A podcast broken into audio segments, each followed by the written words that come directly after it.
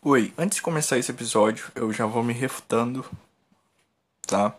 Perdão pela voz ruim que eu tenho depois da introdução que vai ocorrer daqui a pouco, porque eram exatamente 1h40 da manhã e eu tava com sono e a minha voz estava de pessoa cansada porque eu estava cansado. Então, assim, mil perdões e é isso. Só isso mesmo. Tchau, escuta o episódio aí, mano.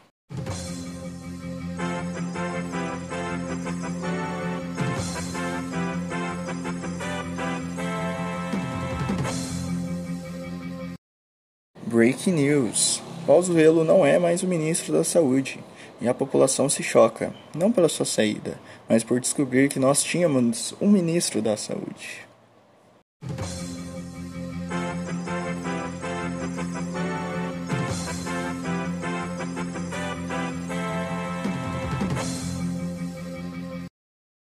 Oi, sim, mais um podcast. Bem-vindos a mais um Resenha Braba. É...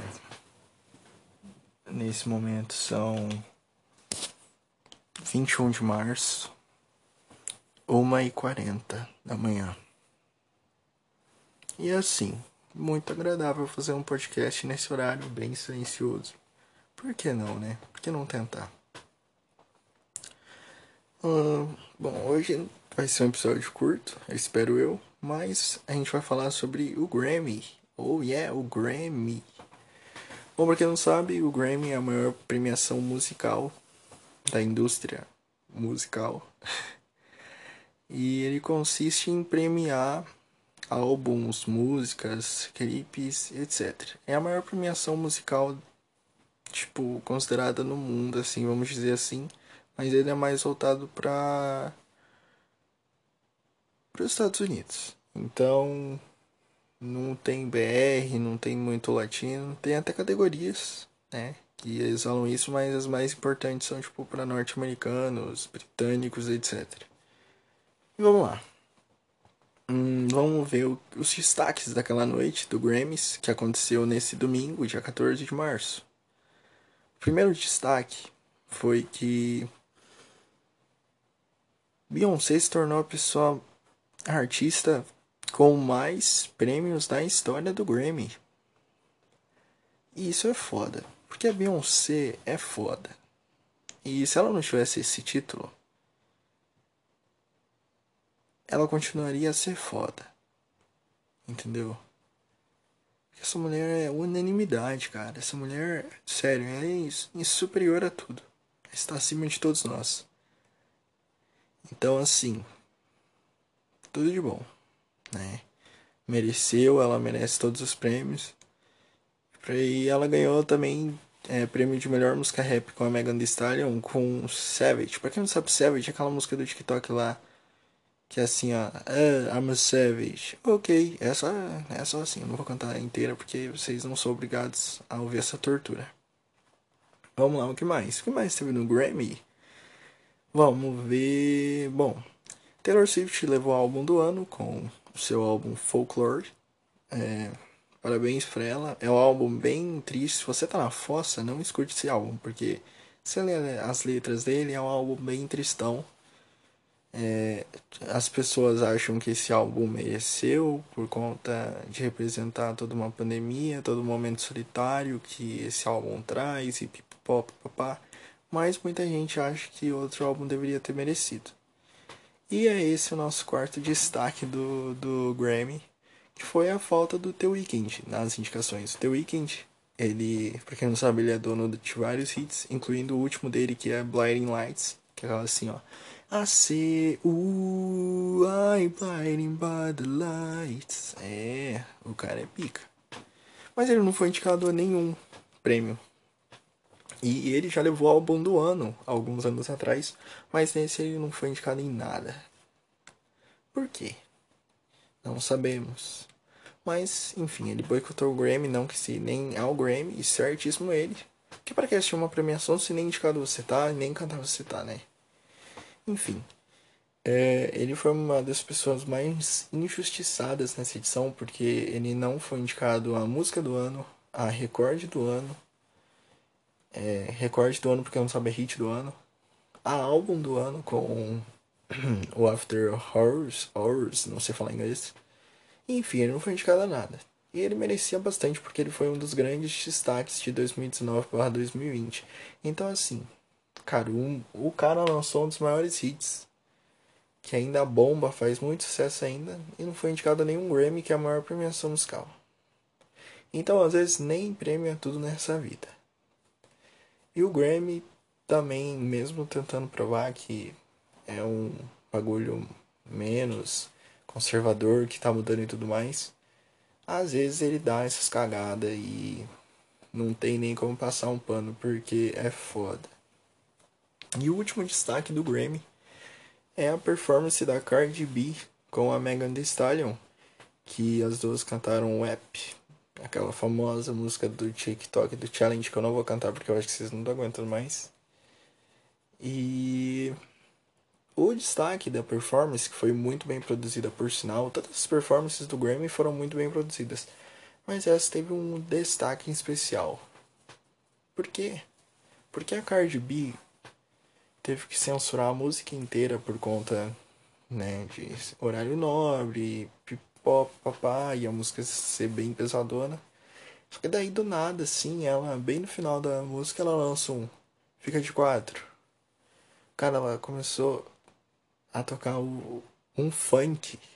O funk de rap do Pedro Sampaio. Tipo assim, do nada, mano. Do nada mesmo. Foi tão maneiro, cara. Porque censuraram a música inteira para lançar um Fica de Quatro no final. Sério, foi muito. Nossa, foi muito louco. Pior ainda foi o Post Malone, tipo. Meu Deus do céu, o Post Malone tava surtando na hora.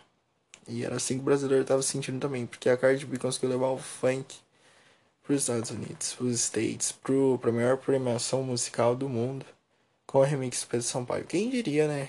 O Pedro Sampaio esteve no Grammy.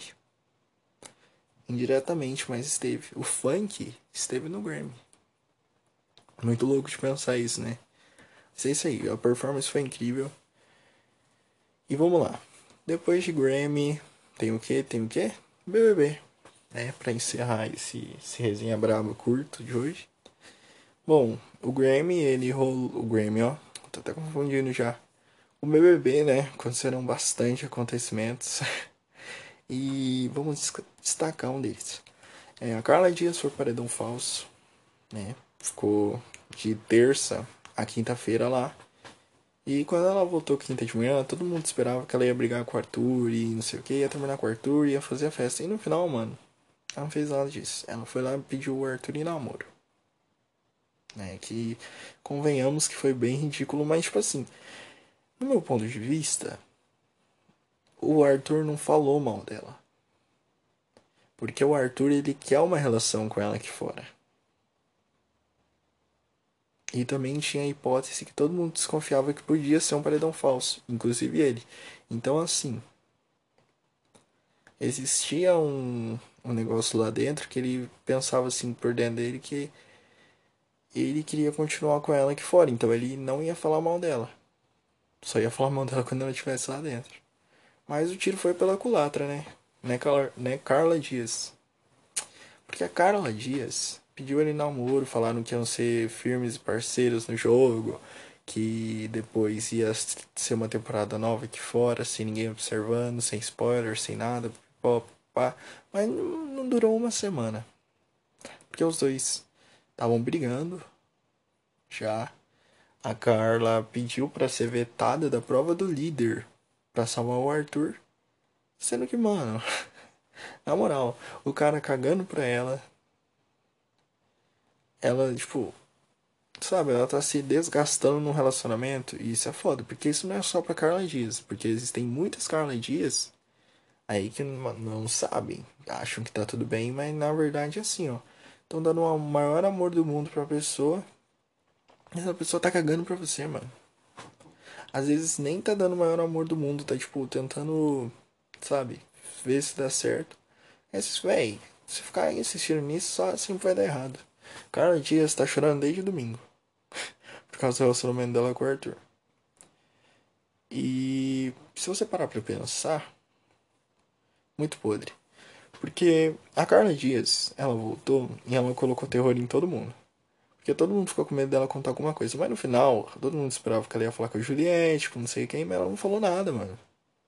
Passou, perdeu o timing de falar tudo, ela não falou nada. E quando ela foi falar pra Juliette, a Juliette já sabia, porque já contaram pra ela. Problema da Carla Dias é que ela é muito calma.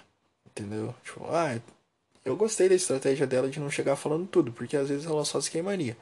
Mas eu acho que ela deu uma perdida no jogo dela. Não só por causa do Arthur, mas porque ela quis fazer um negócio que no final não rendeu. E uma coisa que a gente quer saber, e o veto do anjo dela? Foi com Deus? Porque, mano, já tá, tá acabando já, a semana já, e ela não vai fazer nada. Porque no monstro ela não fez nada, e agora no paredão ela vai fazer nada também. Ela prometeu.